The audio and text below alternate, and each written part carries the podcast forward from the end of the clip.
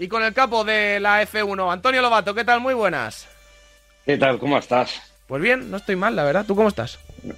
Yo estoy cansado, pero, pero bien, bien, bien, contento eh, y con ganas de... Cansado, pero con ganas de más. Bueno. Y esta semana tenemos más, o sea que bien. Sí, es que ayer fue un auténtico carrerón. Imagino que mucho grito, mucho sudor en la retransmisión. La dinámica es la misma, aunque también habilitamos llamadas al 9144366501. Pero antes, Antonio, quiero que escuches un sonido. Pertenece a la radio de Leclerc y es un sonido que puede dinamitar el mundial. Mm. Uh, are, are you okay? I got a good throttle.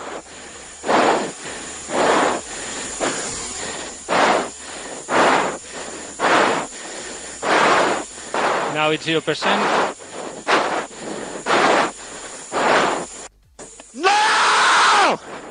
Bueno, pues dramatismo a la altura, Antonio, de lo que supone, que es que el Mundial ha quedado dinamitado. Sí, ostras, ha sido un... A ver, a mí la carrera de ayer me, me, divirtió mucho, tuvo mucha emoción, pero tuvo una parte muy mala, que es este abandono de, Charles Leclerc, que deja el Mundial bastante perniquebrado, ¿eh? porque ahora mismo son 63 puntos entre Max Verstappen y Charles Leclerc a falta de, de 10 carreras. Hay Mundial todavía, sí, Pueden pasar muchas cosas también, pero 63 puntos es un colchón suficientemente importante. Eh, y además volvió ocurrir algo que, ya empieza a ser una maldición eh, para el pobre Charles Leclerc. Siempre que va liderando una carrera, eh, ha ocurrido ya muchas veces, ocurre algo. Hasta ahora ha ocurrido problemas mecánicos, han ocurrido fallos de estrategia, ahora se suma también que él ha cometido un error. Y la verdad es que, si te soy sincero, por un lado me duele bastante porque estaba haciendo una temporada extraordinaria. Solamente le contábamos un, fallo que tampoco fue extremadamente significativo, que fue en el Gran Premio de Imola, cuando salió, se pegó contra las barreras y perdió alguna posición. Pero el de ayer, el de ayer es de bulto. El de ayer es muy costoso, él lo sabía. Y yo creo que ese grito, ese grito fue ahí soltar toda la adrenalina de, darse cuenta de, que había tirado a la basura una opción grandísima de, recortar.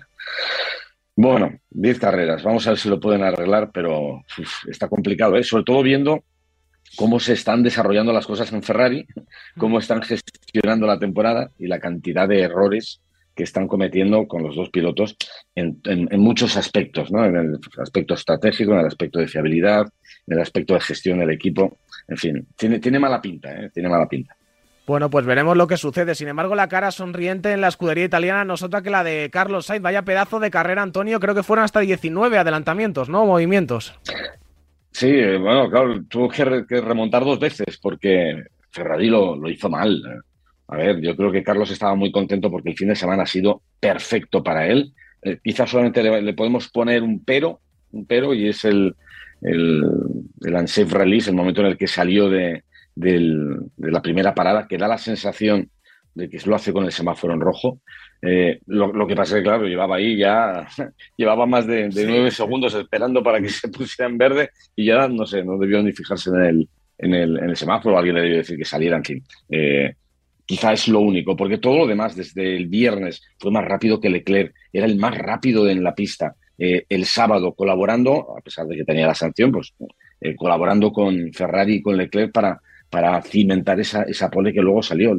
Con el rebufo le dio 1,6, o sea, una décima, más de una décima y media con ese rebufo. Hubiera hecho la pole en cualquier caso Leclerc, pero fue fantástico la forma en la que eh, generó esos, esos dos intentos de, rebufo que funcionaron a las mismas maravillas, especialmente el segundo. Y luego en carrera fue una bestia, o es que fue una auténtica bestia. Adelantó 19 veces, eh, por lo civil, por lo criminal, por, la, por dentro, por fuera, en, la recta, en la frenada, en, la curva 10, en la curva 11, en la última curva. Bueno, fue, fue impresionante y se mereció más.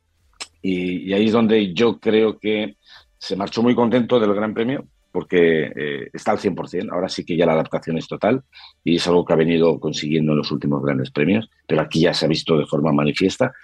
Pero creo que Ferrari se equivocó parándole. Eh, una vez que ya conservadora, ¿no? Decían Antonio, ¿no? Sí, sí. O sea, una vez que estás ahí, déjalo, ya está. Ha, pasado a, Chico Pérez, está tercero, tiene el podio. Incluso la metedura de pata fue tal en, tantos momentos que, recuerdo el highlight de, ese adelantamiento a Checo Pérez que dices tú en la retransmisión, pero no le hables ahora, pero no le hables, que está, está en un milímetro. Yo lo dije, pero también lo dijo él, ¿no? Diciendo, Sí. "Pero- pero dejadme en paz ahora, que estoy Claro. adelantando, hombre. ¿Cómo que no me llaméis ahora al, al box? No tiene sentido, ¿no?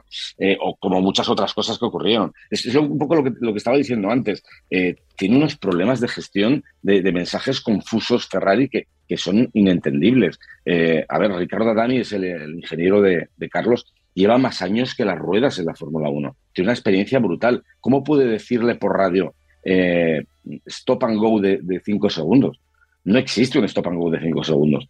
Que- que es, contradictorio porque el, piloto puede pensar stop and go, ostras, son 10 segundos. Eso es una, una sanción muy grande. Le tuvo que corregir el propio Carlos. Les tuvo que corregir a la hora de la estrategia. No, no me llaméis ahora. No, no, vamos a quedarnos fuera. Yo creo que hay que quedarse fuera. No, pues le llaman y le meten dentro. Eh, conservadora, sí, mojigata, si es que da igual, quédate fuera. Eh, ¿Que vas con neumáticos medios y puedes degradar neumáticos? Sí, es, es una posibilidad. Pero en el, en el peor de los casos, eh, te, vas a, te vas a caer a, la, a la posición en la que terminó, a la quinta posición. En, en el peor de los casos, salvo que te reviente un neumático, que creo que no, no era la opción. Pero eh, viendo en el momento en el que le llaman, la, la gente que iba con neumático duro iba sufriendo igual. Iba sufriendo igual. De hecho, Checo Pérez tiene más problemas. Eh, George Russell tiene problemas. Aguanta, juégatela, si no pasa nada. El premio es muy grande. Puedes meterla en el podio. Es una remontada histórica. Bueno, pues no. Eh, se asustaron y, y le llamaron. En fin, creo que fue un error. Eh, y, y estas cosas no, no pueden ocurrir. Bueno, con todo y con eso, pues un quinto puesto con el que nos tenemos que conformar. Sexto en la línea final fue Fernando Alonso. Enseguida, por cierto, 91 4 4 3 6 5 0 1. Ya tenemos oyentes esperando, pero antes, Antonio, eh, em, me quedo con varias cosas del Nano, sobre todo por ir por el principio, por, por esa salida, ¿no? Que recordaba, bueno, pues a, a tiempos pasados donde estábamos esperando que se pusieran los verdes para, para ver a Fernando adelantar puestos y así fue.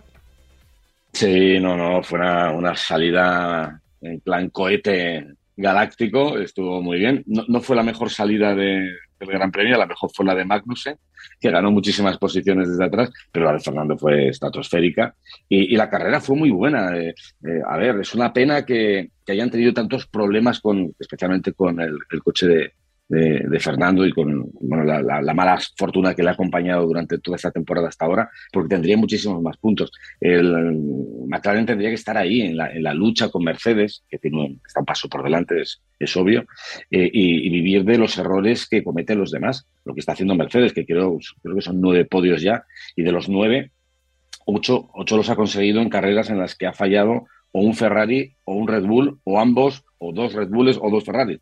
Con lo cual, eh, en condiciones normales nunca estarían en el podio, pero cuando fallan los demás, ellos son los primeros para estar ahí. También porque eh, Mercedes es un equipo que, que sí lleva una gestión buena, que tiene tablas, que tiene experiencia, que tiene maneras y que lleva muchos años mm, luchando por mundiales y eso le ha dado una experiencia tremenda. Aunque a veces también se equivoca, eso es obvio. Y genial, eh, Fernando, en el sentido de que cuando está ya por delante de los dos McLaren, le, le, le, advierte su ingeniero por la radio diciendo, ah, sí, oye, Norris se ¿eh? acerca. Norris se acerca y dice, no, no, no, es que quiero que se acerque para que mate sus neumáticos.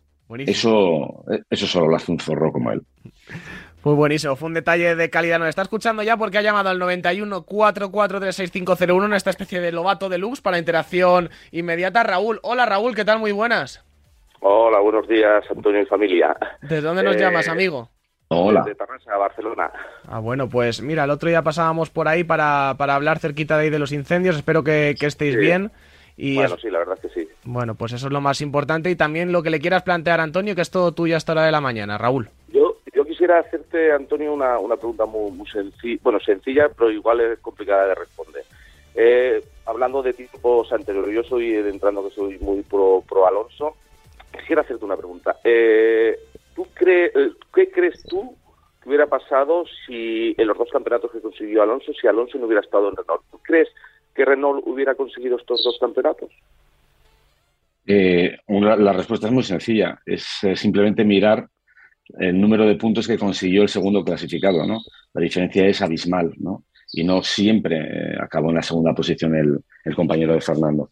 Eh, Fernando dio un extra, dio un plus, y, eso es evidente, lo saben en Renault, y de no ser por él, por, no, solamente por el número de puntos conseguidos, sino por el trabajo que hizo con el equipo, la forma de, preparar el coche, eh, la orientación que les daba en, en, carrera cuando, cuando veía que el coche no funcionaba de la forma que él necesitaba, cómo iba cambiándolo a lo largo del fin de semana para que luego en clasificación y sobre todo en carrera eh, fuera un coche eh, que pudiera estar en la batalla con McLaren el primer año y con Ferrari el segundo.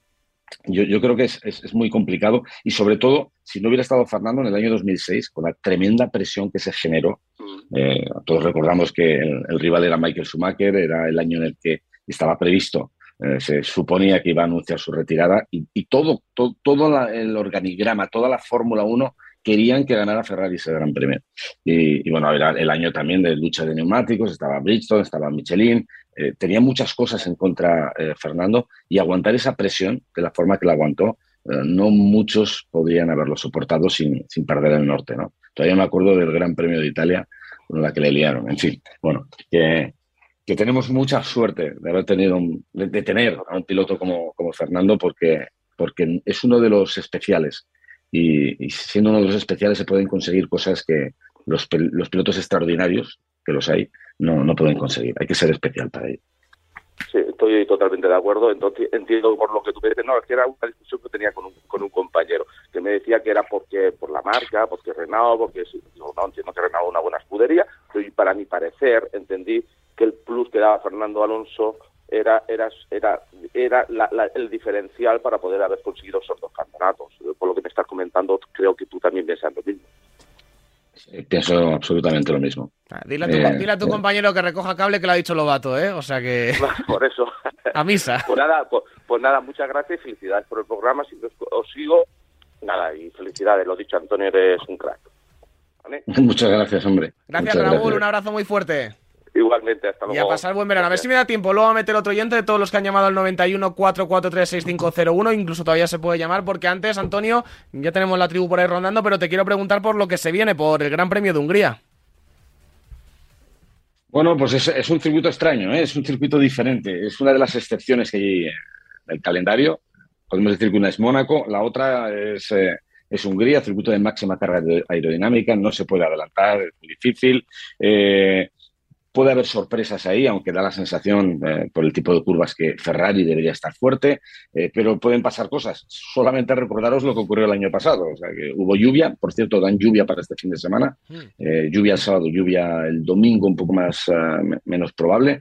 Y es un circuito donde, insisto, pueden pasar cosas extrañas. Suele ser a veces un gran premio aburrido, pero el del año pasado fue una barbaridad. Y por cierto, para completar lo que decía el, el, que me preguntaba el, el oyente anterior, eh, año 2005, campeón del mundo Fernando Alonso, 133 puntos. Su compañero Giancarlo Fisichella terminó quinto, 58. Por delante de él acabó Juan Pablo Montoya, Michael Schumacher, Kimi Raikkonen. Lo que quiere decir, eh, a ver, eh, Renault consiguió ese campeonato porque, porque Fernando estaba ahí. Y todos lo recordamos, claro que sí. Bueno, Antonio, quedas emplazado para aquí la siguiente semana y para rematar la temporada, esperemos que de la mejor manera posible. Un abrazo muy fuerte, Lobato. Venga, abrazo fuerte, chao.